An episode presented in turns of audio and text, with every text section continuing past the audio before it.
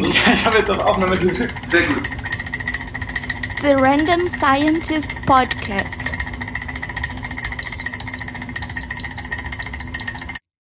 Servus und herzlich willkommen zur dritten Folge von The Random Scientist mit Stefan und Dominik. Heute mit dem Titel Die DNA. Auch diese Folge wird garantiert wieder Gene enthalten. So, die aktuelle Folge von Random Scientist beschäftigt sich, wie gerade eben schon erwähnt, mit dem Thema DNA, DNA-Origami, Bakterien mit dem kleinstmöglichen Genom oder Satz an Genen und zu guter Letzt mit dem Nobelpreisträger Adolf von Bayer. Und wir starten auch gleich mit unserer ähm, Housekeeping-Sektion. Und da hat der Stefan in den letzten Tagen ein, und Wochen ein paar technische Probleme, auf die wir auch freundlicherweise von ähm, Hörern hingewiesen wurden, gelöst, die sich im Zusammenhang mit Folge 002 abspielten. Kannst du mir das ganz kurz noch erklären, was da das Problem war? Ja, ähm, das Problem war, dass ich äh, bei dem Aufnahmesetting, das haben, also ich habe jetzt das Aufnahmesetting gewechselt und wir hatten damals noch Audio Hijack benutzt und da hatte ich noch den äh, Button, also den Haken bei ähm, Stereoaufnahme machen. Das heißt, ähm, der Dominik war auf einem Ohr zu hören und ich auf dem anderen und nicht, also wir waren nicht beide gleichzeitig, also auf beiden Ohren zu hören. Das war ein bisschen blöd. Und äh, der Modellansatz, also der Twitter-Account, ähm, hat uns darauf hin, also der Podcast auch, ähm, hat uns darauf hingewiesen, dass wir das File dann einfach im Feed ganz oder, und auf der Internetseite ganz ähm, einfach austauschen können, wenn wir den Blogpost einfach so lassen. Und das habe ich dann gemacht. Und die Folge Nummer zwei sollte jetzt ähm, in guter Audioqualität wieder vorhanden sein. Das heißt, jeder, der die zweite Folge abgebrochen hat, weil es ihm zu blöd war, dass, dass wir auf, äh, nur auf einem Ort zu hören sind, der kann sich das jetzt nochmal anhören. Ich habe das auch in den äh, Show Notes nochmal verlinkt. Und ich habe jetzt das Aufnahmesetting nach Ultraschall mit Reaper ähm, ähm, ja, gewechselt und ich hoffe, dass das jetzt ähm, gut ist und dass das äh, dann am Ende auch sich gut anhört und dass solche Probleme dann ähm, nicht mehr auftreten. Sehr gut. Nicht so, dass wir da vorher nicht schon ewig dran rumgebastelt hätten. ja, am Anfang ist schwer, aber jetzt bei der dritten Folge ja, sollte das dann auch ähm, endlich. Ähm, wir kommen so langsam rein. Und dann gab es, glaube ich, noch Probleme mit den, ähm, mit den Logos. Ja, ich hatte das Logo ja drin und in der besten Auflösung und in der besten Qualität, weil ich gedacht habe, wenn man die beste Qualität hat, dann ist das auch super. Leider führte das dazu, dass das dann in den äh, Podcast-Clients auf dem iPhone ähm, nicht mehr ähm, angezeigt wurde, zumindest in Overcast nicht, in den anderen, in Podcat und Castro war es noch ähm, vorhanden. Und ich habe äh, dann auch den Support, oder ich bin darauf hingewiesen worden, oder ich habe den Support angeschrieben, ich weiß es nicht mehr ganz genau. ähm, wie das denn sein kann, dass das Logo da nicht mehr ähm, auftaucht. Und der hat gemeint, ja gut, wenn das 5 MB groß ist, dann ist es kein Wunder, dass es da nicht mehr auftaucht. Und jetzt äh, habe ich es verkleinert und wieder hochgeladen. Und jetzt taucht es auch überall Gott sei Dank auf und es ist alles in bester Ordnung. Sehr gut. Und dann möchte ich mich ähm, noch bei meinem Detlef vom ProtonPod bedanken, weil der junge Mann hat uns so heftigst auf Twitter gefeatured und glaube sämtliche Leute, die ihr kennt, genervt mit uns. Und dank ihm sind wir jetzt nämlich in der Podunion oder von der Podunion aufgenommen worden, gefeatured worden. Ja, ge die im, Podunion, im Magazin äh, erwähnt worden. Genau, im Magazin erwähnt worden, was quasi gefeatured ist. Ähm, fast. Kommt noch. ähm, Wer Podunion nicht kennt, das ist eine Podcaster-Community, also die beschäftigen sich nicht auf ein bestimmtes Thema beschränkt, sondern die beschäftigen sich halt mit Podcasting allgemein, also zum Beispiel mit so Sachen, was Stefan vorhin erklärt hat mit den ganzen technischen Setups und bringen unter anderem halt auch ein Magazin über das Podcasten raus. Und da wollten wir uns beim Detlef nochmal bedanken, dass er sich da so eingesetzt hat. Und ähm, ja, uns auch immer wieder kräftig auf Twitter unterstützt. Und weil wir gerade bei anderen ähm, Podcastern sind, von anderen Podcasts, du hast dich in Regensburg mit dem Nikolas getroffen von Methodisch Inkorrekt. Das ist korrekt, der, der in Regensburg war die größte ähm, ja, Physikertagung, die es so gibt. Das war ähm, ja war ganz Regensburg ähm, überlaufen, was heißt überlaufen, war voll mit Physikern. Und es äh, ergab sich, dass wir uns eine Viertelstunde ähm, treffen konnten. Und wir haben so über allgemeine Podcast-Dinge ähm, geredet und ich wollte jetzt einfach hier nochmal den, äh, ja, die Möglichkeit nutzen, ihn zu grüßen und wir haben auch einen Link zu methodisch inkorrekt dann in den äh, Show Notes. Genau, und dann hast du dich noch ähm, mit der Facebook-Page beschäftigt. Weil wir haben jetzt auch, geg auch gegen mein Dagegenhalten äh, eine Facebook-Page. Ja, ich habe gesehen, ah. dass die meisten äh, Leute, die ähm, quasi unsere, zumindest unseren Blog äh, besuchen, ähm, von Facebook kommen. Und da, wenn wir das, da wir das nicht immer über unsere privaten ähm, Facebook-Accounts dann machen müssen und die Leute davon genervt sind, ähm, können wir das dann einfach über unseren ähm, Podcast ähm, Account dann machen. Ähm, der ist auch in den Show Notes verlinkt. Das ist The Random Scientist auf Facebook. Und da werden wir einfach dann, wenn die neue Folge immer am ersten draußen ist, werde ich da den Post absetzen und dann ähm, müssen wir nicht unsere privaten ähm, Facebook-Freunde damit belästigen, dass die dann und äh, ja, der, Newsfeed, der Newsfeed von denen ist dann nicht voll gespammt mit unseren Sachen. Nein, Deshalb ist jetzt die Facebook-Seite neben unserer Twitter-Seite ähm, dann die Anlaufstelle und unsere Webseite die Anlaufstelle für, für Feedback und für die neuen Folgen und ja, neben den Feeds natürlich. Genau, und auf Feedback, wie immer erwähnt, freuen wir uns sehr. Nicht nur zu technischen Problemen oder wie gesagt, ihr könnt auch, auch äh, Fragen stellen oder Themen ansprechen, die euch interessieren, die wir vielleicht aufgreifen sollten oder uns auf irgendwelche interessanten Sachen hinweisen, die wir dann in der Sendung erwähnen. Dann komme ich jetzt noch zu einem Thema, ähm, das mir sehr am Herzen liegt, aber das so ziemlich so fast nichts mit Wissenschaft zu tun hat, vielleicht ein bisschen Biochemie, obwohl das jetzt auch durch das, durch das Anti-Doping-Verhalten in der MLB auch geändert wurde. Es gibt einen hervorragenden Baseball-Podcast, in der, im deutschsprachigen Baseball-Podcast, der nennt sich Just Baseball. Und ähm, die Herren hatten jetzt, haben jetzt ungefähr, keine Ahnung, 48 Stunden Preview für die neue ähm, Season gemacht, die jetzt dann am 4. April, 3. 4. April startet. Und dazu gibt's auch ein Gewinnspiel. Also nicht ein Gewinnspiel, sondern ein Tippspiel. Ähm, zu gewinnen gibt's Ruhm und Ehre. Ähm, und das verlinken wir euch auch in den Show Notes, weil ich finde, Baseball ist so, also Stefan und ich sind beide große Baseball-Fans, weil es so ziemlich die nerdigste Sportart ist, die man machen kann oder die man gucken kann. Machen ist ein bisschen. Hm. Ähm, und da wollten wir einfach zu denen rüber verlinken und vielleicht schaut ihr da mal vorbei und macht bei dem Tippspiel mit. Ich finde, das ist eine ganz lustige und großartige Sache, wie verdammt schlecht man doch immer im Tippen ist. Ja, ich habe meinen Tippschein auch schon ausgefüllt und abgeschickt. Bin immer gespannt, wer von uns dann da gewinnt. Da können wir vielleicht dann, wenn die Saison vorbei ist, äh, am Ende des Jahres äh, nochmal drauf eingehen, wer von uns dann mehr Punkte gemacht hat. Ja, also wenn ich so gut bin wie bei dem äh, bei anderen ähm, Bundesliga-Tippspielen, dann ist es eine gemarte Wiese. Du meinst vom, vom, vom Rasenfunk oder, oder welches meinst Quasi, ja, ja. genau, das vom Rasenfunk. Da, das hat mich also absolut davon ge, ge, ähm, geheilt, an irgendwelchen kommerziellen Tippspielen mitzumachen. Ja, oder wett, zu wetten, ne? Oder zu wetten an sich, ja. Gut, ähm, nach dem ganz kurzen Ausflug in die Welt des amerikanischen Sports ähm, übergebe ich das Mikrofon wieder an Stefan, der sich der News Section widmen darf. Genau. Was gibt's denn da Neues? Was da Neues gibt? Ähm, ja, ich habe äh, versucht, die News Section ähm, auf vier ähm, ja, News äh, zu beschränken, weil es gibt gab ein, ziemlich viel, was in, in, den letzten vier Wochen aufgeschlagen ist, aber ich habe mich versucht, da auf vier zu beschränken. Und zwar ist das ähm, erste Paper, das ich, also die erste News, die ich äh, hier rausgesucht habe, ne, ein Follow-up Follow äh, zu unserem, äh, zu meinem letzten Paper in, im, in der Folge Nummer zwei. Und zwar geht's wieder um ähm, das Ausschneiden von HIV aus dem äh, humanen Genom, weil das ja das hauptsächliche Problem ist, dass das dann in das äh, Genom eingebaut wird und dann ähm, dort verbleibt.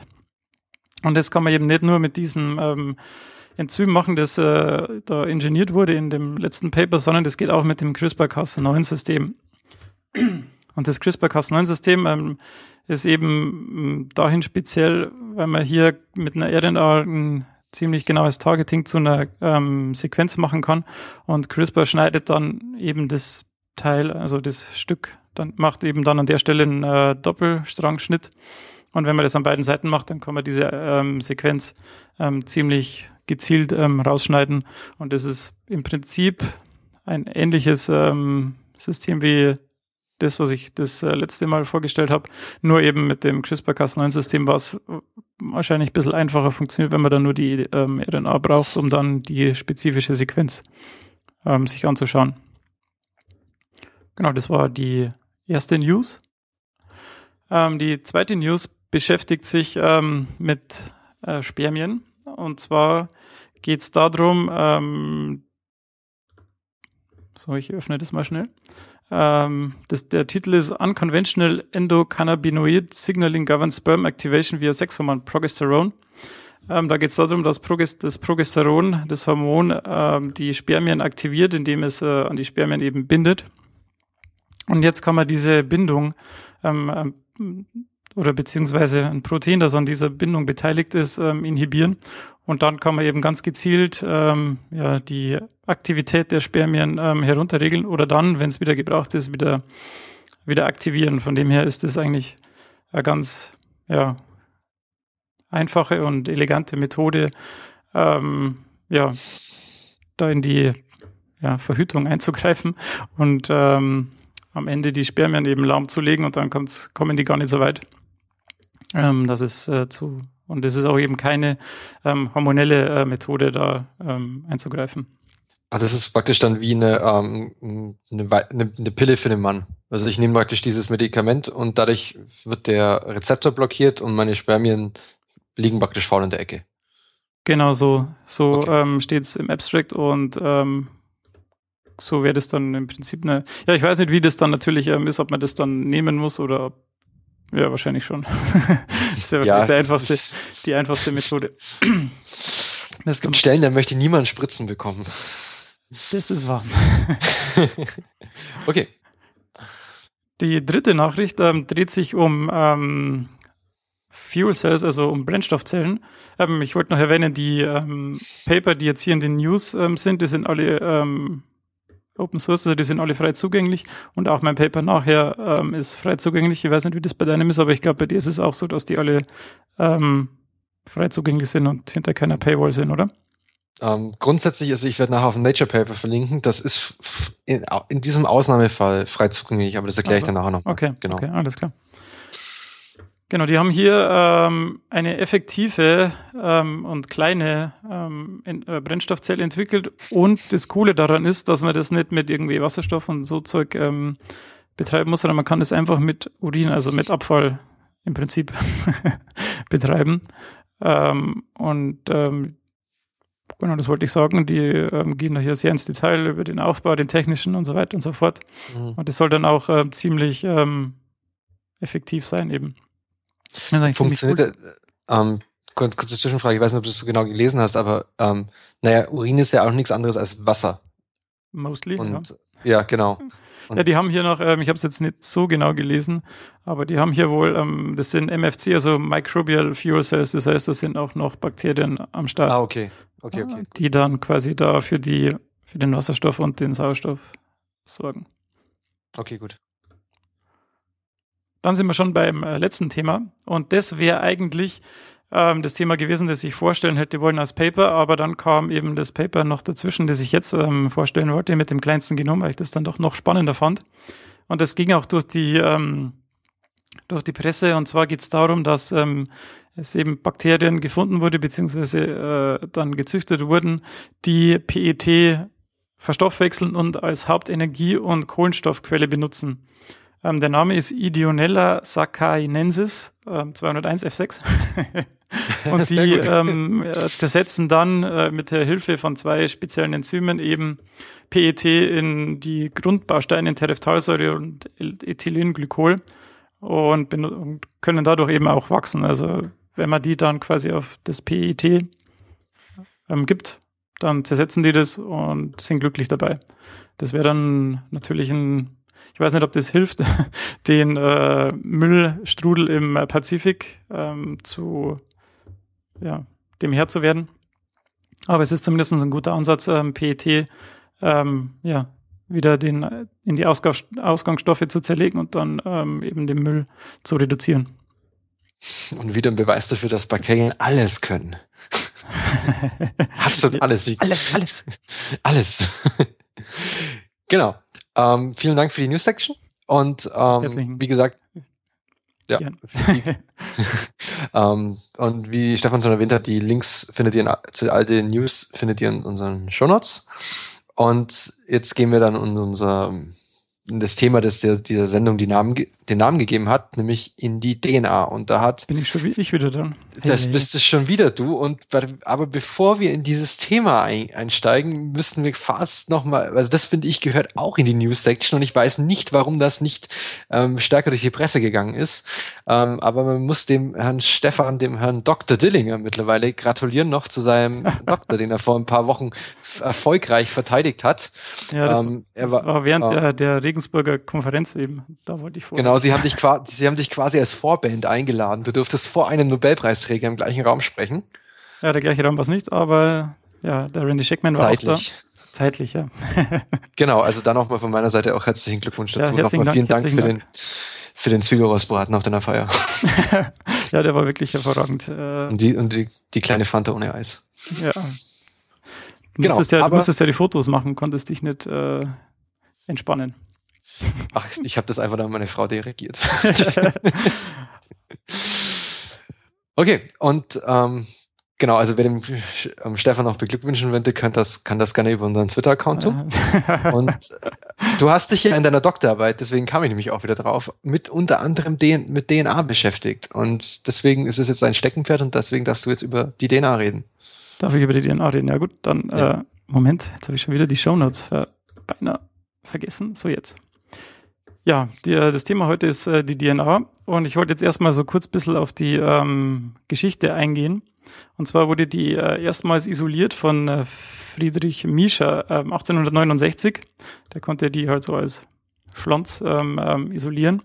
Aber die Struktur ähm, der DNA wurde dann erst 1950, glaube ich, Moment, das müsste ich natürlich nochmal verifizieren.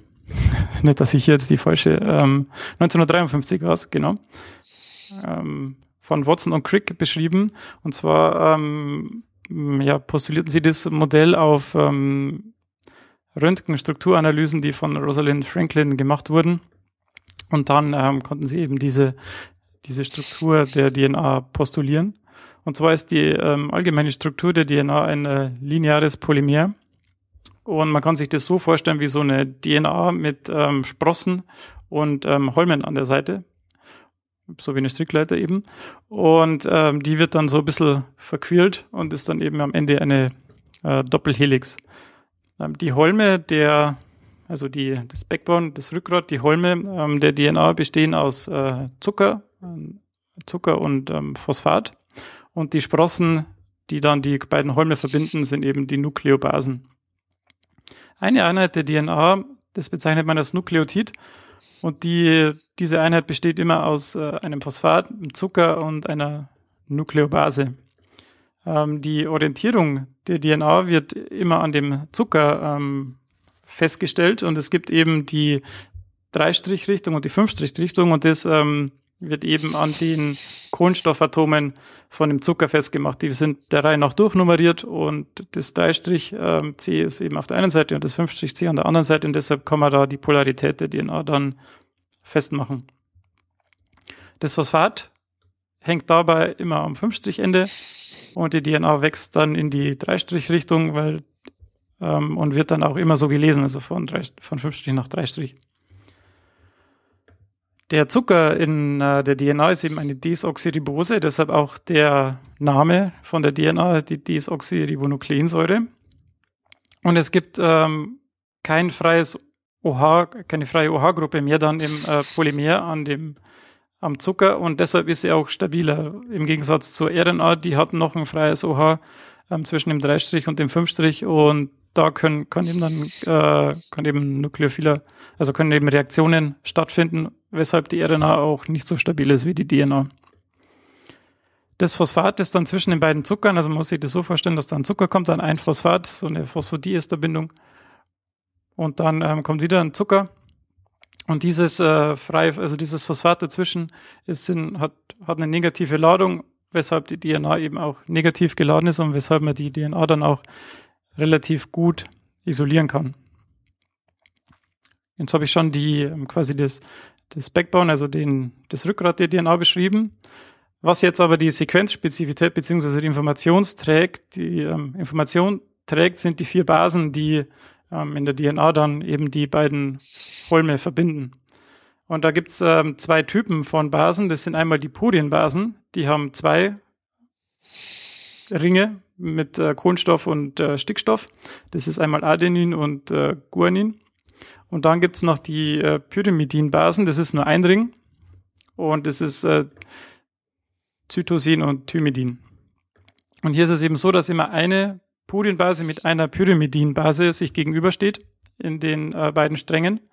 Und zwar kann sich äh, A Also Adenin mit T paaren und G und C können paaren.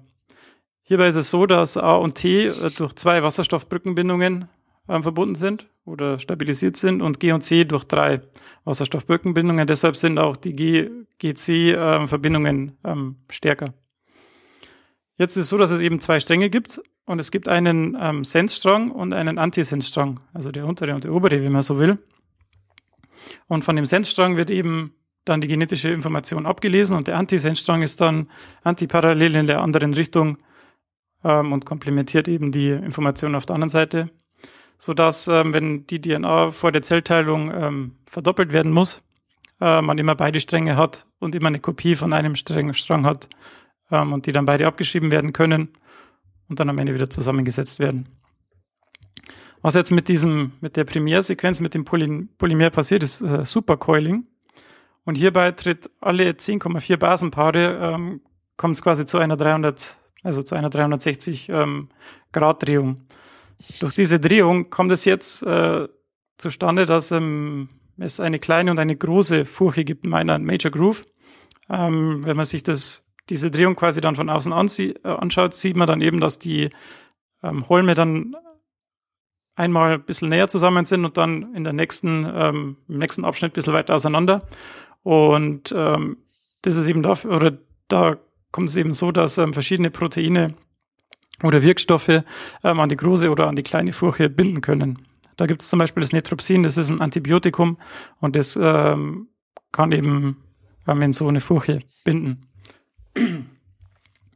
Jetzt, wenn die DNA im Zellkern liegt, ähm, dann liegt die da nicht einfach so ja, nur als DNA vor, sondern ähm, sie bildet, äh, sie, ja, sie wird um Histone gewickelt. Um, und hier ähm, ist es eben so, dass es vier Histone gibt, das H2A, H2B, H3 und H4. Und die bilden ähm, ein Histon-Oktamer. Und die DNA ist dann in 144, äh, 147 Basenpaare einmal um so ein Histon-Oktamer ähm, rumgewunden und bildet dann das Nukleosom. Und es sieht aus wie so eine DNA, äh, DNA-Spindel, wie so eine CD-Spindel im Prinzip. Ähm, das ist so eine flache Scheibe. Und da ist dann die DNA drumherum gewickelt und das dient eben der Stabilisierung ähm, der DNA im Zellkern. Durch diese ähm, Nukleosomen ähm, und verschiedene andere Proteine ähm, ist es dann eben auch diese die Ebene, die dann zur Genregulation ähm, führt, weil die führen dann ähm, ja durch verschiedene Modifikationen und verschiedene andere Proteine dazu, dass die DNA dann besser zugänglich ist oder eben nicht zugänglich ist. Wenn sie viel in viele Nukleosomen auf kurzer Distanz ähm, verpackt ist, dann ist sie eben nicht zugänglich für andere Proteine. Und wenn dann ähm, sogenannte ähm, Remodeler-Enzyme kommen, werden die ähm, Nukleosomen zur Seite geschoben und dann ist eben die DNA-Sequenz frei und kann dann von der Polymerase oder von Transkriptionsfaktoren abgelesen werden. Jetzt wollte ich noch ein bisschen was zur Funktion sagen und zwar ist die ähm, DNA eben der Träger der genetischen Information eben durch die Abfolge der verschiedenen Basen auf dem Sensstrang. Und ähm, zwei Drittel des menschlichen Genoms sind äh, repetitive ähm, Sequenzen. Das heißt, die wiederholen sich. Das sind ähm, ja, Sequenzen verschiedener Länge und die werden dann eben verschieden oft wiederholt und oft sind es ziemlich lange ähm, Sequenzen, die dann einfach GA oder wie auch immer die dann sind, ähm, sich dann wiederholen und im Prinzip keine ähm, Informationen per se tragen. Ähm, ein Drittel der DNA sind Gene und dann eben regulatorische Elemente. Die Definition von Gen ist ziemlich schwierig. Da gibt es auch verschiedene Ansätze, wie man eben ein Gen definieren soll oder kann. Und aber das ist dann auch teilweise eine philosophische Frage und da will ich jetzt gar nicht äh, näher drauf eingehen. Wolltest du was sagen? Nein. Nee, nee, ich, ich habe nur gelacht, weil ich ah, ja. auch letztens eben die Diskussion hatten im Labor, was ist denn überhaupt ein Gen? Ja, genau, was ist ein Gen, was gehört alles dazu, was, äh, ja, das ist immer noch Debatte weil wir praktisch im Labor, kurzer Einschub noch, ähm, wir gehen halt vom Protein zurück zu den Genen und du kannst halt aus einem Gen viele Proteine machen und dann zurückkommen ist dann auch wieder schwer. Also es ist so, es ist alles komplizierter, als man sich vorstellt. Aber lustig. Auf jeden Fall. Genau, der Bereich, ähm, wo dann die Information wirklich ähm, drinsteckt, das nennt man dann den kodierenden Bereich. Und zu diesem codierenden Bereich oder auch Open Reading Frame gehört dann immer noch ein Promoter dazu. Das ist dann nämlich die wirkliche Startstelle für die Polymerase, um dann dieses Gen oder diese Einheit der Informationen dann am Ende abzulesen. Ja, jetzt gibt's ähm, ja die DNA, die im Zellkern vorliegt und um die ähm, Histone, um das Histon-Oktamer ähm, herumgewickelt ist. Es gibt aber auch noch die Möglichkeit, dass die DNA modifiziert wird. Und da ist es eben ähm, so, dass im Menschen die DNA methyliert wird und zwar an der Position 5, ähm, also in, in, die, in den Nukleobasen, eben dann an der Position 5 von dem Zytosin. Ähm, und das führt in den meisten Fällen zu einer ähm, ja, Silencing of Transcription, also die Transkription wird äh, herunterreguliert und es findet dann keine Transkription mehr von dieser von diesem DNA-Fragment statt. In Bakterien hat die DNA-Methylierung ähm, eine andere ähm, ja, Funktion. Ähm, da werden bestimmte DNA-Sequenzen dann methyliert und das dient den Bakterien zum Schutz vor Viren, weil die bakterielle DNA ist dann äh, methyliert und die virale DNA ist eben nicht methyliert und dann gibt es spezielle Enzyme, die dann eben diese Sequenzen abscannen und wenn die Sequenz methyliert ist, dann passiert nichts. Wenn sie aber nicht methyliert ist, so wie im viralen Genom, dann wird sie einfach geschnitten. Und damit ähm, wird eben das virale Genom dann zerstört und der Virus kann das Bakterium nicht äh, befallen. Und das äh, hat man sich auch dann in der Molekularbiologie, Molekularbiologie ähm, äh, zu Nutzen gemacht, indem man diese Enzyme aus den einzelnen Bakterien, weil, weil jede, jedes Bakterium hat da eine andere Sequenz, das da von den Enzymen geschnitten wird, ähm, das sind dann die sogenannten Restriktionsenzyme und die werden heute eigentlich standardmäßig in der Molekularbiologie verwendet, um Klonierungsarbeiten durchzuführen und eben die DNA zu schneiden an den Stellen, an die man es haben will. Dann ähm, ist es so, wenn die DNA im Zellkern vorliegt, ähm, dann ist die auch immer von Umwelteinflüssen betroffen. Und dann kommt es zu sogenannten DNA-Mutationen. Da gibt's ähm, zum Beispiel DNA-Damage, also den Schaden von ähm, DNA. Das kann durch viele Faktoren ähm, zustande kommen, wie zum Beispiel UV-Strahlung oder ähm, mutagene Substanzen wie Rauchen oder ja, anderen krebserregenden Stoffen. Und bei UV-Strahlung kommt es zum Beispiel dazu, dass es sogenannte Thymindimere gibt. Also wenn zwei Ts übereinander in diesem DNA-Strang dann sind, dann wird es eben dazu führen, wenn eine UV-Strahlung dann an diesem Platz oder in, an dieser Stelle äh, die DNA trifft, dass sich die beiden Thymin, ähm, Thymine verbinden, chemisch, und dann eine kovalente äh, Verbindung entsteht. Und dann kann es an der Stelle eben zu Fehlern kommen, wenn die DNA äh, repliziert wird. Ähm, typische Mutationen sind dann auch Insertionen, dass zum Beispiel eine Base hinzugefügt wird. Wenn da zum Beispiel ein Doppelstrangbruch ist oder ein Einzelstrangbruch, dann kann es sein, dass da eine, eine neue Base hinzugefügt wird. Deletionen kann zum Beispiel, also Deletionen, das heißt, dass eine Base dann fehlt und dann kann es zu Frameshifts kommen, das ist äh, ganz ekelhaft. Und äh, Mutationen ähm, habe ich ja schon erklärt. Dann ist es eben wichtig, dass diese Fehler, die auftreten, äh, wieder repariert werden. Und da gibt es verschiedene Reparaturmechanismen, die dann quasi da wieder dafür oder dafür oder dafür sorgen, dass diese Fehler, die dann auftreten, zum Beispiel diese Thymindimere, dass die wieder aufgebrochen werden und dann die Sequenz wieder so vorliegt, wie sie vorher war. Deswegen gibt es ja auch immer den zweiten Strang, an dem man sich dann orientieren kann und quasi das als Backup benutzen kann, um dann die richtige Base da wieder einzubauen und dann ja das wieder zu reparieren. Aber um diese Mutationen und Repair, ähm, Reparationsmechanismen, da können wir dann später nochmal drauf eingehen und das ein bisschen genauer behandeln. Da kannst du eigene Sendungen darüber machen. Das ist richtig. Ja, ja. Ähm, ich wollte jetzt noch, ähm, also vielen Dank dafür. Wie gesagt, falls ihr irgendwelche Fragen noch dazu habt zu den Themen, zu einzelnen Sachen, ähm, bitte gerne auf jetzt Facebook und Twitter oder auf unserer ähm, Homepage. Oder falls ich jetzt irgendwas falsch gesagt haben sollte, was mir jetzt nicht aufgefallen ist. Nee, ich glaube nicht. Also, naja. Und ähm, genau, da bitte Feedback. Und ähm, dann noch eine ganz kurze lustige Anekdote. Ähm, ich arbeite hier in Heidelberg am, am EMBL, also am Europäischen Molekularbiologie-Labor. Und dort gibt es ein Gebäude, das nennt sich ATC. Das ATC ist das Advanced Training Center. Und der Name wurde so gewählt, dass es eben ATC, also den Basen der Aminosäure Adenin, T und C entspricht. In dem Gebäude gibt es zwei Fußwege, zwei Treppen, die hochfahren und die sind einmal, es, sind es gibt ein A und einen B-Aufweg und die sind antiparallel angeordnet. Das heißt, du kommst, wenn du in B die Wend so eine lange Wendel, ähm, also so, so eine lange Rampe, im Prinzip, wenn du in B anfängst zu laufen, kommst du nie bei den Büros auf der A-Seite vorbei. Und da das, das ist, also es ist wieder praktisch die Helix aufgebaut und da natürlich wir nur ATC haben, fehlt ein G. Und dann haben sie für sündhaft viel Geld ein rotes G vor das Gebäude gekauft. ja, ich war, ich war da auch Ja. schon mal drin. Es ist äh, ziemlich beeindruckend. Vor allem gibt es dann zwei, ich glaube, zwei Verbindungsbrücken zwischen den, Ja, genau. zwischen den, ähm, zwischen der A und der B-Helix.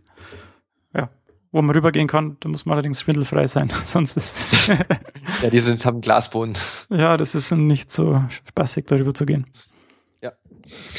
Ähm, genau. Und dann also vielen Dank. Und genau, was ich noch anmerken wollte, ist, für ganze Methoden oder so haben wir vorhin uns überlegt, werden wir auf jeden Fall für molekularbiologische und biochemische Methoden gibt es auf jeden Fall nochmal späteren Folgen, werden wir genauer darauf eingehen, wofür jetzt zum Beispiel sowas wie Reaktionsenzyme oder so benutzt werden. Ähm, wenn du jetzt nichts mehr zur DNA zu sagen hast, Ich habe jetzt nur noch die Überleitung zu deinem Thema. dann bitte. Denn da haben wir uns, äh, da wir schon über DNA reden und jetzt auch vor zwei Wochen in Nature ein Feature war, das eben sich beschäftigt mit DNA-Origami, das heißt mit der Faltung der DNA, ähm, haben wir gedacht, dass wir das hier so als ähm, Paper noch mit reinbringen und das wird euch jetzt der Dominik näher bringen. Genau, also vor ungefähr zwei Wochen gab es einen ähm, Editorial, also einen Artikel von, von den Editoren über das zehnjährige Jubi- Jubiläum des DNA-Origami, also der DNA-Origami-Technik. Ähm, Origami kommt aus dem Japanischen und setzt sich zusammen aus den Worten Oro, Falten und Kami, Papier. Also Entschuldigung bitte an alle japanischen ähm, Zuhörer, wenn ich es jetzt falsch ausgesprochen habe. Also äh, Origami kennt man ja eigentlich aus, als die Faltung von Papier, also schöne Papierfigürchen daraus zu machen. Ähm, wird jetzt seit ungefähr zehn Jahren, also vor, vor ungefähr genau zehn Jahren kam der ähm, erste Artikel raus, der sich mit diesem Thema beschäftigt hatte. Und der wurde geschrieben von dem Herrn Ruthermund. Und das ist ein Forscher aus dem, von der Caltech-Universität. Und er interessiert, wenn man sich auf die, auf die Homepage von dem Labor geht, dann ähm, schreibt er, dass er sich eben hauptsächlich für die Zusammenarbeit zwischen Computerwissenschaften, Biologie und Chemie interessiert, wobei er eben nicht ähm, Computer ähm, anwendet, um biologische Probleme zu lösen, sondern er ist ähm, daran interessiert, wie man biologische und chemische Abläufe so ähm, ummodeln kann und umbauen kann, dass sie wie Computer und Algorithmen funktionieren. Und wie er darauf kommt, also genau, in diesem Paper stellte das eben dann, also die Basis für diese Arbeiten stellen halt bei ihm die Nanotechnologie, also die DNA-Nanotechnologie dar. Und das Paper, in dem hat er damals äh, unter dem P Titel publiziert Folding DNA to create nanoscale shapes and patterns. Also im Prinzip, er nimmt DNA und faltet die in verschiedene Formen. Warum das jetzt so speziell ist, ähm, darauf geht er eben in seinem Artikel ein. Er beginnt den Artikel ähm, mit dem Hinweis natürlich auf, auf ähm, Richard Feynman, der auch oft in der Big Bang Theory ähm, zitiert wird. Und der hatte damals eben die Grundlage für die Nanotechnologie gelegt, indem er in seinem Vortrag There is plenty of space at the bottom. Und da hat er eben einige Konzepte erwähnt und unter anderem halt, dass man ähm, kleine Maschinen oder beziehungsweise ähm, kleine Maschinen bauen kann und da halt einfach konzeptionelle Grundlagen gelegt in dem Vortrag. Dann ähm, bis jetzt gibt es halt, in, oder bis diesem Zeitpunkt 2006, wo das Paper publiziert wurde, gab es nur wenige Methoden oder bis jetzt gibt es nur wenige Methoden, um auf, auf dieser Größenordnung, also wir bewegen uns hier im Nanometerbereich, ähm, Manipulationen durchzuführen. Das geht mit äh, Raster-Elektronenmikroskopie oder mit anderen, Mani mit anderen Manipulatoren, wo man eben einzelne Moleküle an Positionen, wo man diese Positionen ändern kann oder einzelne Atome. Ähm, hat aber den Nachteil, dass es ähm, eben nur einzelne Atome manipuliert werden können und dass meistens das entweder unter sehr niedrigen Temperaturen stattfinden muss, also zum Beispiel unter ähm, bei minus 120, 150 Grad oder im Ho Ultrahochvakuum. Und jetzt ist ihm aufgefallen, dass es natürlich in der, in der Biologie gibt es schon Prozesse, die ähm, kleine Nanostrukturen bilden. Ich meine, unser ganzer Körper ist voll von diesen Nanostrukturen. Wenn man sich nur mal ähm, die ATP-Synthase anschaut, das ist eine molekulare Maschine im Körper.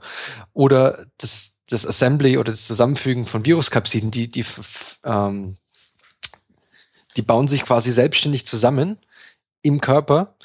Und das ist ihm halt aufgefallen und er hatte den Vorteil darin gesehen, dass es einfach, dass es, wenn das schon in der Biologie möglich ist, muss es sowas auch möglich sein, in, praktisch im Labor nachzubauen und würde damit eine billige und äh, eine billige Methode die, darstellen, diese kleinen ähm, Strukturen herzustellen und man könnte dabei halt auch milde Konditionen benutzen. Also man würde da auch zum Beispiel Energie sparen, dadurch, dass man eben kein Vakuum oder keine Kryo-Temperaturen anwenden muss. Er sagt dann auch, dass Nukleinsäuren sind eben super geeignet für so dieses Selbstzusammenbau, also Self-Assembly, weil sie eben durch diese Watson-Crick-Basenpaarung, die Stefan vorhin schon erwähnt hat, A und T und G und C, ähm, hochspezifisch sind. Das heißt, ich weiß, wenn ich einen Strang mit A, T und G habe, wird was der paaren wird, was die andere Seite sein wird. Ähm, jetzt diese Idee stammt jetzt nicht alleine von ihm, also es gab schon ein paar Vorarbeiten, so DNA dafür zu verwenden, aber die meisten Leute haben vorher eben gesagt, oh, hm, sehr komplex, sind bestimmt mehrere Schritte notwendig ähm, und eine total ähm, umfangreiche Auf, Aufreinigung und die Synthese sowieso und das wird dann auch nicht billig. Und im Prinzip hat man rumtheoretisiert und das eigentlich nicht gemacht. Er wiederum, also es ist das Krasse an diesem Artikel ist, es ist ein Nature-Artikel und der, es ist ein First und Single Author Paper. Also es hat alleine er geschrieben. Da steht auch kein Co-Autor mit drin, was ich auch. Also kein ähm, PI damit dabei, was ich dann sehr komisch finde, aber egal. Und er präsentiert im Prinzip hier eine, Eintopfreaktion, also eine Single Pot ähm, Methode, wo er viele kleine Oligonukleotide, also kurze Aminonukleotidsäuresequenzen, äh, dazu benutzt, einen langen DNA-Strang gezielt zu falten. Also ich habe einen Grundstrang, das Scaffold, und da werde ich, da gebe ich dann kleine DNA-Moleküle dazu, 20 bis 25 Basenpaare zum Beispiel lang, mehrere davon, und die durch die Komplementarität der Basenpaarung binden die an verschiedenen Stellen an diesem langen Strang und dadurch führen die zur Faltung von diesem langen Strang. Dadurch ist er in der Lage gewesen, Strukturen von 100 Nanometer Durchmesser ähm, zu erzeugen und sogar noch größere, glaube ich, wird er später erwähnen, und in einer Auflösung von 6 Nanometer, also ein Pixel bei ihm hat 6 Nanometer.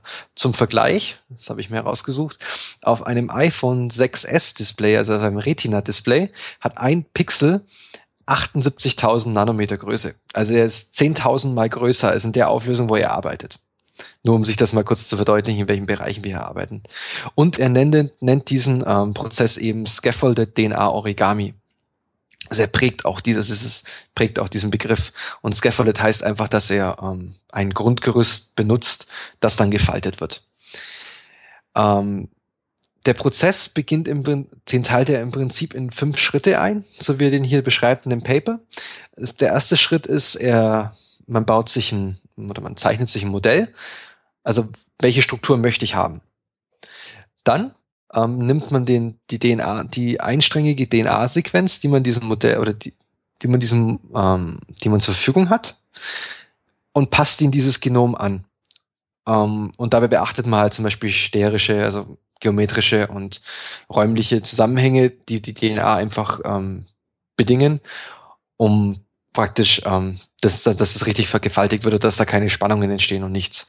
Dann passt man die eben auch so praktisch ähm, auf dem Papier an und dann ähm, speist er diese Sequenz, also diese, diese Daten, die er dann hat, aus dem Modell und aus dem wir diese DNA-Sequenz da reinhaben möchte, speist er ein Computerprogramm an und das Pro Computerprogramm macht jetzt nichts anderes, als ihm ähm, Klammer-DNA-Stränge zu, zu geben. Also diese kurzen DNA-Sequenzen, diese 20 bis 25, im ersten Beispiel ähm, 16 Basenpaare lange, sogenannte Staple-DNA, also deutsch Klammer-DNA, ähm, Stränge, die gibt's ihm raus. Das heißt, das Programm berechnet ihm praktisch, ähm, wo die einzelnen Dinger binden müssen, dass es sich dann richtig faltet. Und Hast du eine Frage, Stefan? Ja, ich hätte eine Frage. Und zwar hat er sich das Programm selber geschrieben oder gab es das schon? Nee, das Programm hat er sich selber geschrieben. Na, da komme ich auch. Ah, ah. Da, da, da gibt es eine lustige Anekdote dazu. Das ist ein MATLAB-Programm, das er sich geschrieben hat. Und ganz am Ende erwähne ich das nochmal. Ach so, ja, okay. Ähm, Dann ist alles okay. Weil, also das Programm, das war unter anderem eine seiner Leistungen, eben dieses Programm zu schreiben.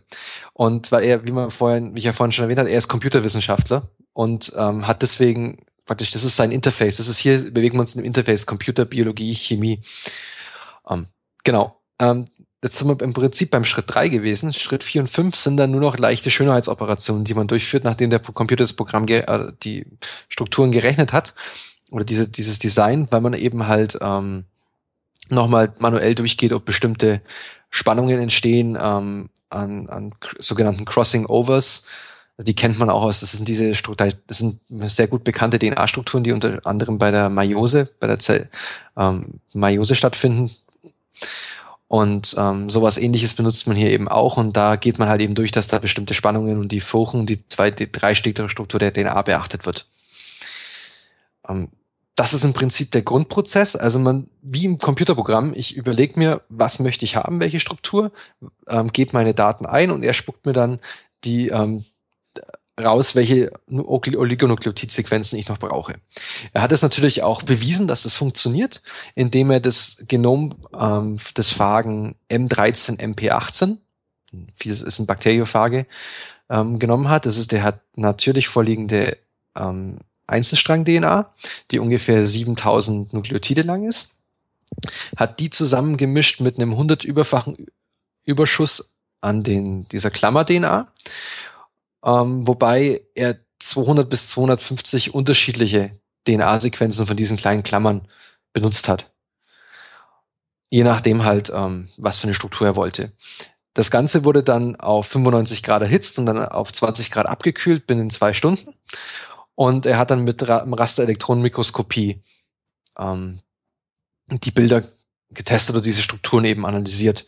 Und das Paper ist jetzt, es gibt jetzt eine, ein ganz cooles Feature hier bei diesem Paper, dadurch, dass es vor zwei Wochen gefeatured wurde in, in Nature, gibt es, haben wir den, diesen Editorial ähm, Artikel verlinkt und in diesem Artikel ist auch dieses Original Paper verlinkt und es wird als, man kann es nicht runterladen, aber man kann es online im PDF-Viewer anschauen. Also es ist frei zugänglich und dann sieht man auch viele lustige Bilder. Also er macht da ganz coole Strukturen, ähm, Quadrate, Sterne, Smileys oder noch hochkomplexere Strukturen und das sollte man sich auf jeden Fall anschauen. Echt, echt coole Sache.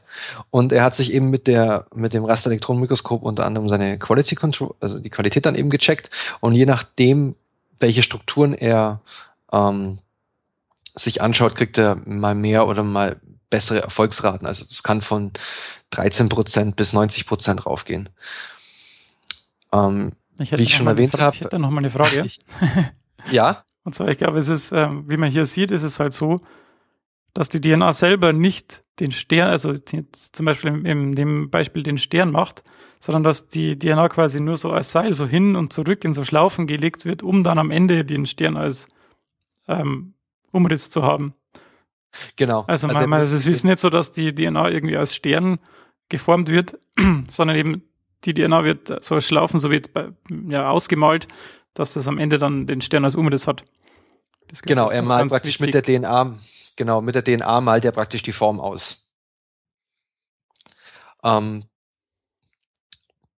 und er beweist eben in den verschiedenen weiteren Experimenten, die er hier zeigt, ähm, dass man verschiedene hochkomplexe Strukturen damit machen kann. Man kann theoretisch, wenn man bestimmte DNA ähm, von diesen Klammer-DNAs dann mit Fluorophoren oder ähm, Markern koppelt, kann man drin kann man schreiben, man kann die Weltkarte designen oder noch beliebig hochkomplexe Sachen damit bauen, die auch dann aus verschiedenen, also am Anfang hat er, benutzt er halt ein Phagengenom und dann am Ende kombiniert er eben verschiedene Phagengenome, also dass er eine Struktur herstellt, die aus mehreren Phagengenomen zusammengebaut ist. Ähm, das alles zeigt er da schön mit diesen Rasterelektronenmikroskopieraufnahmen. In seiner Diskussion, die finde ich, muss ich gleich mal vorne wegschicken, die fand ich richtig, also am Anfang richtig krass, weil er stellt sich im Prinzip hin, jo. Also, vorherige Leute haben alle, die vorherigen Leute haben alle gesagt, dass man unglaublich aufpassen muss, weil man muss Sekundärstruktur vermeiden, man muss die Sequenz optimieren, man muss hochreine DNA-Stränge verwenden und man muss die Konzentration hochpräzise ähm, einstellen. All das habe ich nicht gemacht und deswegen habe ich es geschafft. er macht das einmal auf ganz äh, dicke Eier. genau, also er hat richtig, richtig, er stellt sich mal richtig dick hin und sagt so, ja yeah, Leute, ich habe es jetzt hier geschafft, weil er begründet, also all diese Vorhersagen, die vorher getroffen wurden, also wie gesagt nochmal ähm, Vermeidung von den Sekundärstrukturen, ähm, Verwendung hochreiner DNA-Stränge und präzise ähm, Konzentrationen der einzelnen DNA-Stränge. All das hat er nicht beachtet und genau darin begründet er auch seinen Erfolg eben. Nämlich dadurch, dass er den Übersch einen Überschuss an Klammer-DNA zugibt, also habe ich vorhin erwähnt, im hundertfachen Überschuss, ähm, vermeidet er die Sekundärstrukturbildung, weil eben sich, weil sich nicht der Strang mit sich selber zusammenfügt, sondern weil er eben mit den Klammer-DNAs zusammengeht. Er, er, ihm ist es egal, wie, also er benutzt eine Reinheit, glaube ich, von 80% Sequenzreinheit, also 80% nur seiner Oligonukleotide, die er reinkippt, ähm, sind richtig synthetisiert, das andere sind alles ähm, Abbrüche und weiß Gott noch alles was. Ähm, die sind ihm egal, weil er eben in so einem hohen Überschuss arbeitet, dass es energetisch vorteilhaft ist, immer die richtige Sequenz an die DNA zu binden. Und ein Vorteil, sagt er auch noch, ist, jede Klammer bereitet praktisch den Weg für die nächste. Dadurch, dass er eine Klammer bindet, erleichtert, faltet sie die DNA schon so oder legt sie in so einen, ähm, in eine Struktur, dass das Binden der nächsten Klammer, der nächsten Klammer der DNA erleichtert wird. Und und im Design, sagt er auch noch, liegt ein großer Vorteil. Er hat eben die DNA so designt und diese Klammer-DNA so designt, dass sie sich nicht gegenseitig binden. Das heißt, sie nehmen sich gegenseitig nicht aus dem Reaktionsgleichgewicht. Ähm, er fasst dann auch noch mal ganz kurz in seiner D Diskussion zusammen, wie denn der Arbeitsaufwand für dieses Konzept war. Also er hat ungefähr drei Monate gebraucht, um dieses MATLAB-Programm zu schreiben. Das, was du vorhin schon gefragt hast. Ja, das ist ziemlich, ziemlich äh, schnell, finde ich eigentlich. Das ist ziemlich schnell. Und äh, da gibt es nämlich auch eine lustige Anekdote dazu, auf der, die er auf seiner ähm, Homepage dann erwähnt. Ähm, er entschuldigt sich nämlich da, dass das Programm, also er hatte eigentlich vor, das Programm ähm, zu veröffentlichen, aber er hat das so schnell so quick and dirty praktisch geschrieben, dass er sich nicht getraut hat, es zu veröffentlichen, weil es so messy war. und aber bis er es dann bereinigt hatte, kamen schon, ähm, als der Artikel praktisch veröffentlicht war, kamen schon genug andere Programme, die dann schön und ordentlich geschrieben waren, auf dem Markt und auf die verweist er dann alle. Also er entschuldigt sich auch vielmals dafür, dass das Programm nie veröffentlicht wurde, aber er hat sich einfach nicht getraut, er hat sich dafür geschämt. Ähm, genau, dann hat er jeweils eine Woche dafür gebraucht, für das Design und die Synthese der Strukturen. Und das ähm, Herstellen der Strukturen, also das Zusammenmixen der DNA und dann das, ähm, die Reaktionszeit, das waren eben nur mehr, mehrere Stunden, nur ein paar Stunden. Dadurch mit diesem Arbeitsaufwand begründet er halt zum Beispiel auch, dass es eigentlich sehr leicht zu implementieren ist für, für verschiedene Labore. Äh, am schwersten fand er noch die ähm, Messungen mit dem Rasterelektronenmikroskop. Ja, weil er kein ähm, Wissenschaftler ist, ne? Genau, und das hat ihm halt irgendwie zwei Tage pro einzelne Struktur gekostet. Ähm, er sagt dann zu dem Zeitpunkt, also wir müssen immer noch bedenken, wir sind im Jahr 2006, dass er sagt, die Kosten für die Klammern waren relativ hoch, auch ob, obwohl er nur diese niedrige ähm, Reinheitsstufe benutzt hat. Ähm, weil das Problem ist, diese Klammern muss man sich halt synthetisieren lassen kommerziell. Und wie lang, wie lang sind die? Ähm, die waren in dem Fall 16 Basenpaare, beziehungsweise in manchen Beispielen dann 20 bis 25 Basenpaare. War halt vor zehn Jahren noch nicht so billig. Das ist wohl wahr. Das ist, das ist jetzt natürlich, äh, kostet es halt kein Geld. Das kriegst du für 40 Euro Zeit, so, ein, so, ein, so einen Primer, also eine Sequenz wahrscheinlich, oder? Ich habe keine Ahnung, ich habe das schon ja. ewig nicht mehr gemacht, glaube ich. Ich habe irgendwann okay, Klonieren aufgegeben. Wissenschaftler. Nee, ich habe das damit nicht gemacht. Es, ist, es war irgendwie mehr zu blöd, das Rumklonieren da. Ähm, Genau, und wer sagt halt, die, das Phagen, also dieses Scaffold-Genom von der, von der Phagen ist halt total einfach, weil das kann er sich in beliebiger Menge hochziehen. Und da wollte ich halt eben anmerken, da bist, bist du jetzt auch schon drauf gekommen, der Preis für Sequenzierung oder für DNA-Synthese sinkt halt rapide einfach.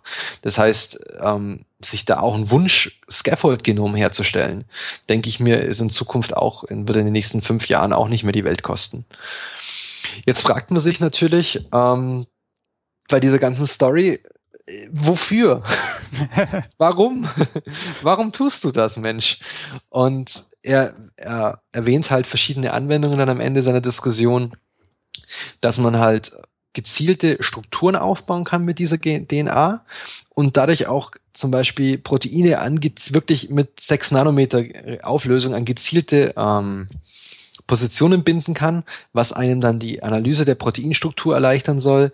Man kann sich überlegen, ob man ähm, Nanotubes, also Carbon Nanotubes eben dadurch anbringen kann, also praktisch das, das gefaltete DNA-Molekül als Grundlage und als Gerüst für die Herstellung von anderen Nanostrukturen, dass man sich das hernimmt. Ähm, und er prophezeit auch, dass es in naher Zukunft äh, möglich sein wird, 3D-Strukturen daraus zu bauen.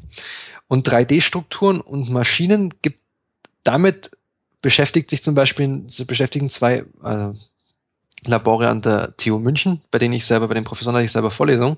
Das ist der Hendrik Dietz und der ähm, Simmel. Und die bauen eben, zum Beispiel, da gibt es auch aktuelle Paper von 2015 oder bald 2016, wo sie eben zeigen, dass sie dreidimensionale Strukturen aus DNA mittels DNA-Origami bauen, beziehungsweise auch funktionelle Maschinen dadurch herstellen. Und das erweitert natürlich den Anwendungs das Anwendungsspektrum von diesen, von dieser Technologie. Und ganz lustig gibt's zu dieser Technologie noch zu sagen, dass ich eben Vorlesungen hatte bei zwei Professoren an der TU München, dem Hendrik Dietz und dem Simmel, die sich eben genau mit dieser Technologie auch beschäftigen und von denen es eben aktuelle Paper aus den Jahren 2015 zum Beispiel gibt zu 3D-Strukturen, die auf Grundlage von denen Origami entstanden sind, beziehungsweise ähm, ein neues Paper von ähm, Hendrik, von Hendrik Dietz, ähm, beschäftigt sich auch mit dem ähm, Design von 3D-Strukturen und Maschinen basierend auf DNA. Das heißt, die äh, zum Beispiel hat dann so einen Rotor gebaut, der sich auf so einem DNA-Molekül dreht. Und da könnt ihr auch mal gerne, die haben die, ähm, das Labor vom Hendrik haben wir auch verlinkt und da könnt ihr auch mal gerne vorbeischauen, falls euch die Technologie mehr interessiert. Er hat auch viele Filme und alles mögliche verlinkt. Das ist ganz cool, die Seite. Als Abschluss zu dem Thema möchte ich noch kurz den Satz vorlesen, den der Editor geschrieben hat in seinem Editorial Letter. Many challenges remain and the nanotechnology is far from being mature. But a growing number of scientists are entering the field to make more than just art. Watch the space. Also es ist, ist so ein klassischer Satz, den man halt bei einem noch sehr jungen Feld der Wissenschaft sagt. Es ist, es gab sehr, sehr viel Entwicklung in den letzten Jahren. Ich finde es beeindruckend, wie weit sich Technologie schon ähm, geändert hat in den letzten zehn Jahren, aber da ist eben noch viel zu machen und die sind noch ein bisschen weit weg, finde ich, von der Anwendung. Aber es ist echt auf jeden Fall sehr, sehr cool. Genau, und das war es jetzt von meiner Seite zur, ähm, zu DNA Origami. Hervorragend. Dann äh, schon mal vielen genau. Dank für den äh, schönen Vortrag, wie man es so schön sagt. vielen Dank. Ich möchte mich auch bei den äh, Organisatoren bedanken für die Einladung. Und das Lunch. ja, genau. Was? Lunch? ist Abend? okay. Und du, das Thema vom Stefan wird sein, er beschäftigt sich mit dem kleinsten Genom. Es ist ein Paper von Craig Venter, wo er praktisch ein Bakterium auf das, auf das Notwendigste reduziert hat und geguckt hat, ob es noch funktioniert. Ja gut, du hast mir jetzt natürlich die Punchline schon weggenommen. Nein. Und ähm, deshalb muss ich jetzt äh, anders anfangen. Dann warte mal, stopp mal die Aufnahme. Nein, wir stoppen die Aufnahme nicht, wir sind ja live. Nein, nein, live, quasi. live okay. es tut mir leid, ich hab's verbockt. Genau, das äh, Paper von Craig Venter, wie der Dominik jetzt schon gesagt hat, äh, ist in Science erschienen und eben jetzt erst kürzlich, letzte Woche. Deswegen habe ich das jetzt noch reingenommen. Der Craig Venter, das ist der, ja, der, was soll man sagen, der Papst der synthetischen Biologie. Der hat auch ein ähm, eigenes Institut, das Craig Venter Institut, äh, gegründet. Und von diesem ähm, Institut ist jetzt auch diese Veröffentlichung. Das sind ziemlich viele ähm, ähm, Forscher, die da beteiligt waren. Und ähm, was eben, was eben das Ziel von Craig Venter ist, ist herauszufinden, was ist wirklich notwendig für einen Organismus, um zu leben. Deswegen hat er, ähm, er hat schon früher damit angefangen, um eben wirklich herauszufinden, was ist die Essenz des Lebens, welche Gene sind wirklich äh, notwendig, dass ein ähm, Organismus leben kann. Und wenn man dann das herausgefunden hat, dass man so das minimale, minimalste Bakterium gezüchtet hat, dann kann man wieder Gene hinzufügen, ja, für bestimmte Synthese-Pathways hinzufügen, um dann genau das ähm, Bakterium oder das Lebewesen zu züchten oder zu designen, das dann genau das macht, was man eben haben will. So zum Beispiel könnte man dann dieses minimale Bakterium nehmen und dann einfach die Enzyme nehmen, die für die PET ähm, ja, notwendig sind und die dann da reinmachen und dann macht dieses Bakterium nur genau das, was es machen soll. Deswegen werden die Bakterien, die hier äh, ja, verwendet werden, auch immer in optimalen Medien gezogen. Das heißt, sie haben alles, was sie brauchen. Sie ähm, ja, haben die optimalen Bedingungen, dass sie dann nicht noch extra Sachen hinzumachen muss, um dann eben ja, die Sachen ähm, zu synthetisieren, die sie brauchen.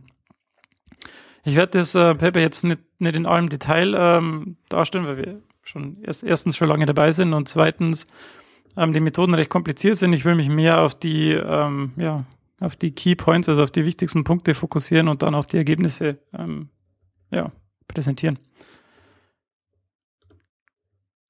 Angefangen hat das beim Craig Venter schon früher und die haben quasi ein synthetisches Lebewesen 1.0 ähm, gemacht. Und dieses äh, äh, ja, Lebewesen oder dieses Bakterium hatte dann am Ende ähm, eine Million Basenpaare, also eine Megabase. Und ähm, jetzt habe ich das nicht rausgesucht, wie viele Gene das waren. Das ist aber auch nicht so wichtig, denn es ist ja nur wichtig, welche das am Ende dann sind. Nein, ich finde es jetzt auf die Schnelle nicht. Auf jeden Fall hat das schon, haben die das schon gemacht.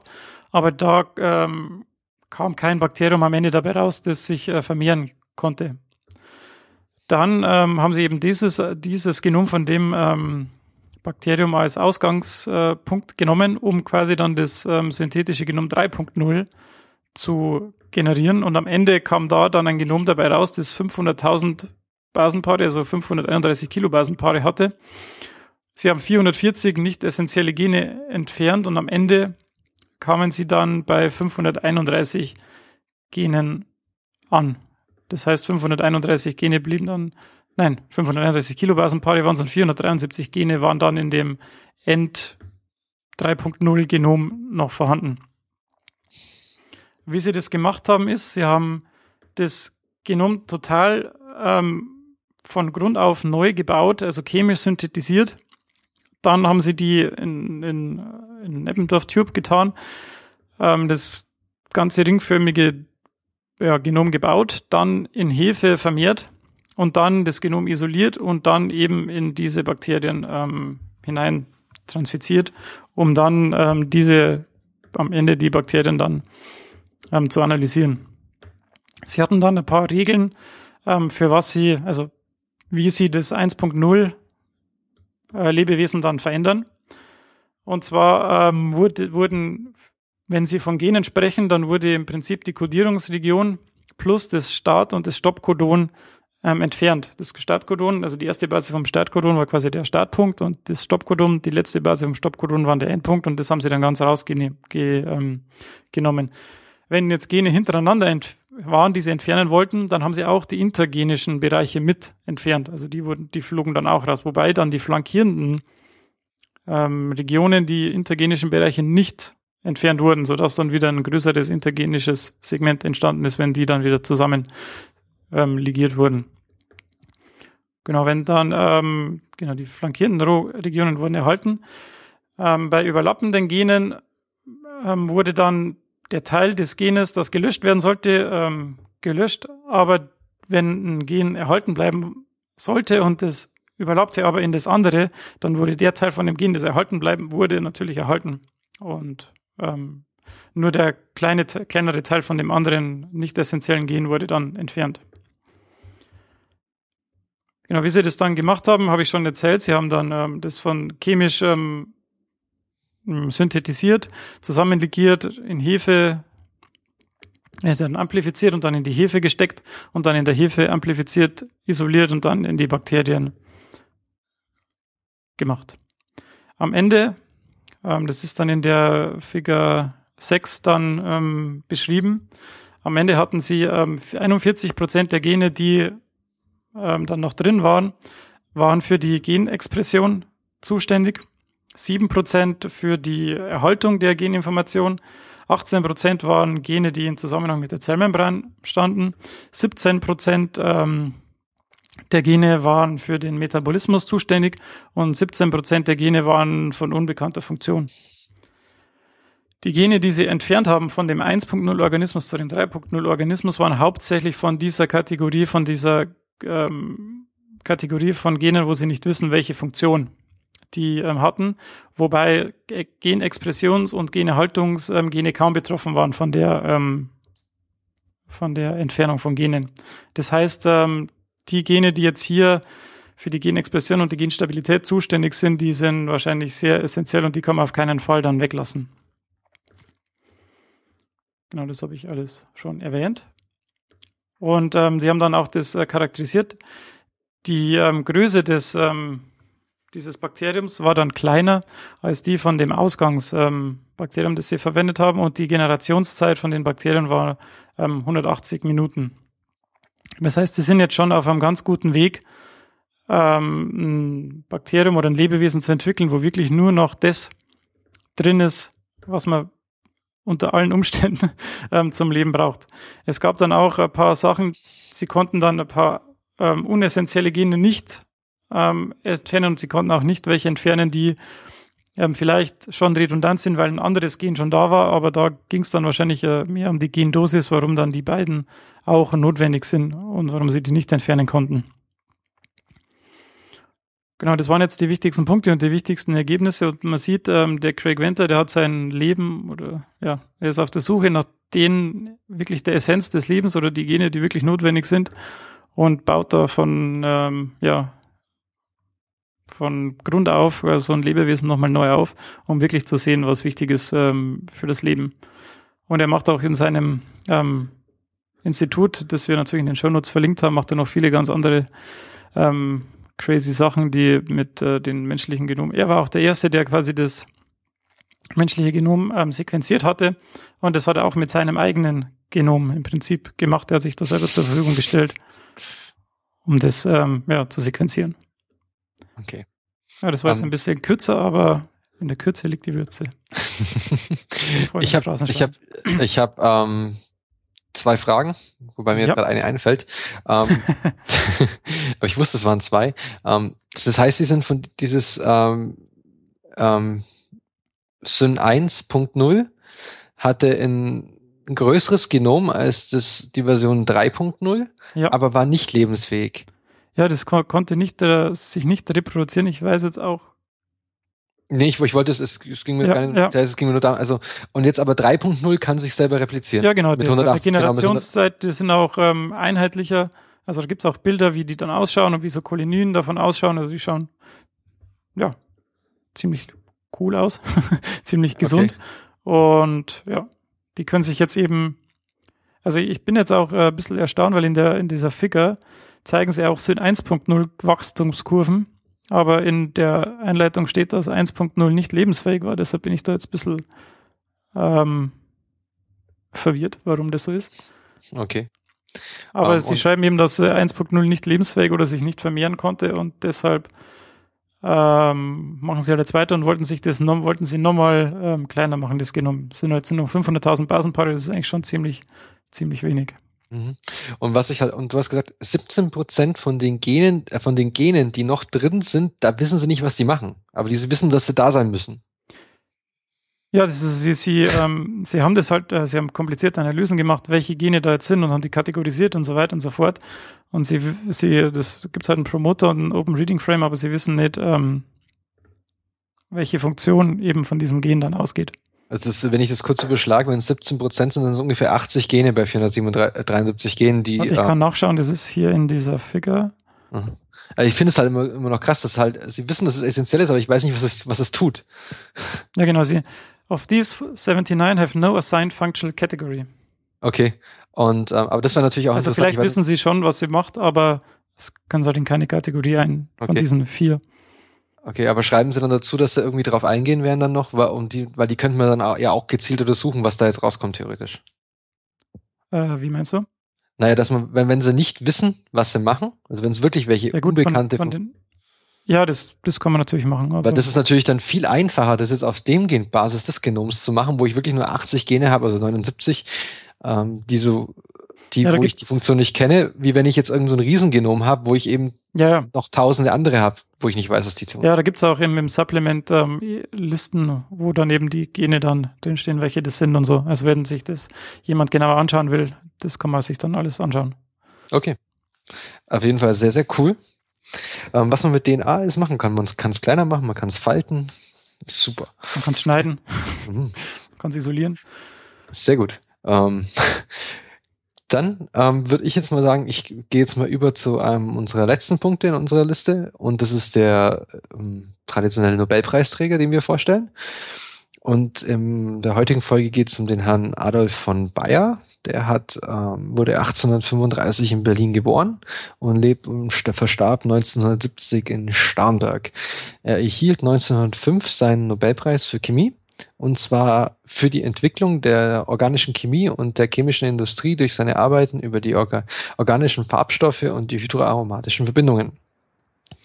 Er hat ähm, also er ist in Berlin geboren, er hat dann auch in Berlin angefangen, Mathematik und Physik zu studieren und dann hat er später dann auch auf Chemie gewechselt, hat unter anderem mit dem Herrn Robert Bunsen, vom allseits bekannten Bunsenbrenner, ähm, zusammen in Heidelberg gearbeitet, zusammengearbeitet.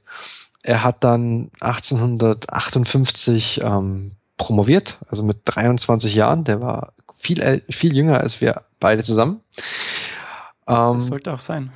ja, oder er war, also, also, also was wir beide, und zwar er hat promoviert bei Kekulé. Und Kekulé kannte man ja noch vom Benzolring, also der die Struktur damals postuliert hat.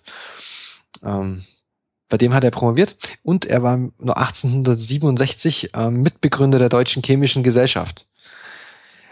In, der, in seiner Wissenschaft hat man sich das im Prinzip sagt diesmal der Nobelpreistitel oder wofür ihn erhalten hat schon sehr, sehr viel aus über, über seine wissenschaftliche Arbeit. Er hat sich halt sehr stark mit der Synthese und der Strukturaufklärung von ähm, komplexeren zyklischen Verbindungen, also Farbstoffen und Naturstoffen beschäftigt. Und ich möchte jetzt eigentlich nur eine wichtige Sache herausheben bei ihm. Die, es ist die Synthese des Indigo-Farbstoffes. Die hat er geschafft und hat dann die, das Patent auch erhalten dafür, für die chemische Synthese und hat das dann auch an BASF verkauft. Warum war jetzt die Synthese von Indigo so wichtig? In dem Fall, Indigo war damals zu der Zeit, Anfang des 19. Jahrhunderts, die einzige bekannte Quelle, wie man eine blaue Farbe herbekommen hat. Also es war ein, blau, ist ein blauer Farbstoff. Und er war sonst nur aus der Indigo-Pflanze, war er sonst nur zu gewinnen. Ähm, die gab es jetzt allerdings nur in Indien. Indien war Part des Common, war Teil des Commonwealth. Das heißt, eigentlich hatten nur die Engländer Versorgung mit Indigo. Es gab in Thüringen noch äh, einzelne Areale, die das sogenannte Färberweid ähm, angebaut haben. Das ist eine Pflanze, aus der man auch so einen ähnlichen Farbstoff gewinnen oder den, den gleichen Farbstoff gewinnen kann, aber in 30-fach geringerer Ausbeute. Also man, man braucht 30 mal so mehr Pflanzen. Und wie gesagt, das war damals der einzig bekannte Farbstoff und den gab es dann nur von den Engländern und die Engländer und die Deutschen haben sich ja zur damaligen Zeit so unglaublich gut verstanden. Ähm, deswegen war die Farbstoffsynthese in dem Bereich sehr, sehr wichtig. Er hat dann auch noch ähm, andere Farbstoffe geholfen zu synthetisieren, unter anderem das Eosin Y oder B. Ähm, das ist ein roter Farbstoff, ist ganz lustig. Ähm, der wurde bis in die 80er Jahre wurde dieser Farbstoff äh, in Lippenstiften verwendet. Und heutzutage wird er aber dann nicht mehr verwendet. Man benutzt jetzt, wie die ganzen, unsere weiblichen Hörer wissen, ähm, Pigmentfarbstoffe in Lippenstiften. Und warum verwendet man nicht mehr? Weil man herausgefunden hat, dass er giftig ist. Ähm, deswegen sollte man sich vielleicht nicht unbedingt auf die Lippen schmieren. Und genau, er hat also, wie gesagt, Adolf Bayer, ähm, long story short, ist sehr bekannt geworden zu seine Farbstoffsynthesen und hat da eben äh, herausragende Arbeit geleistet und eben schon, was ich auch sehr beeindruckend fand, eben mit sehr vielen bekannten Wissenschaftlern zu dieser Zeit, also die man alle aus dem Chemiestudium oder aus, der, aus dem Unterricht noch kennt, wie Kikele oder Bunsen, ähm, zusammengearbeitet. Und last but not least, ähm, man könnte jetzt den Eindruck gewinnen, also er, dadurch, dass er sehr stark mit, mit der badischen Anilin- und Soda-Fabrik zusammengearbeitet hat, ähm, dass er ein sehr industriezugewandter Mensch war. Dennoch hat er sich bei der ähm, Gesellschaft oder bei der Deutschen Chemikgesellschaft stark dafür eingesetzt, also man, man muss immer bedenken, wir befinden uns so in den 1900er Jahren, Anfang des 1900er Jahren, dass ähm, das Studium an den Universitäten ähm, frei von Wissenschaft, von industriellen Einflüssen bleibt. Das heißt, er, er hat sich dafür eingesetzt, dass Forschung zweckungebunden bleibt. Das heißt, Forschung nur der Forschung wegen und nicht um einen bestimmten industriellen Zweck zu erfüllen. Weil das war damals schon der Versuch der chemischen Industrie, die in Deutschland sehr stark war, dass man sagt, okay, wir brauchen Chemiker, die, die sehr viel stärker hin zu unseren Bedürfnissen und unserer Forschung hin ausgebildet sind. Da hat er sich zusammen mit ein paar anderen Kollegen sehr stark dagegen verwehrt. Fand ich dann doch ganz interessant, weil er eigentlich sehr viel mit der Industrie zusammengearbeitet hat. Ähm, ja, also das nächste Mal, wenn ihr eine blaue Jeans seht, denkt an Indigo, denkt an Adolf von Bayer. Und an uns natürlich. Äh, vor allem an uns. Genau. Ähm, das war's jetzt dann auch von den Themen her für und für die diesmonatige Folge. Ähm, nächste Woche oder nicht, nicht nächste Woche, aber nächste Woche. Mal geht, nicht schön wär's. Wir nehmen nicht für die Konserve auf. Ähm, gibt es als nächstes Thema gibt, äh, werden wir uns mit der Transkription und der RNA beschäftigen. Stefan hat heute schon ein paar Sachen erwähnt bezüglich ähm, RNA und damit geht's eben nächste Woche weiter. Das nächste Mal. Das nächste Mal, genau. Ich denke mal nächste Woche. ähm, und von meiner Seite her möchte ich mich dann bei euch bedanken für eure Aufmerksamkeit. Denkt dran, uns auf ähm, iTunes-Bewertungen zu geben, uns auf Twitter, Facebook und auf unserer Homepage zu folgen und Kommentare dazulassen. Freuen wir uns immer sehr. Und dann von meiner Seite wünsche ich euch noch ähm, schönen Abend, guten Morgen, gute Nacht und wann auch immer ihr das hört. Bis zum nächsten Mal. Servus. Servus.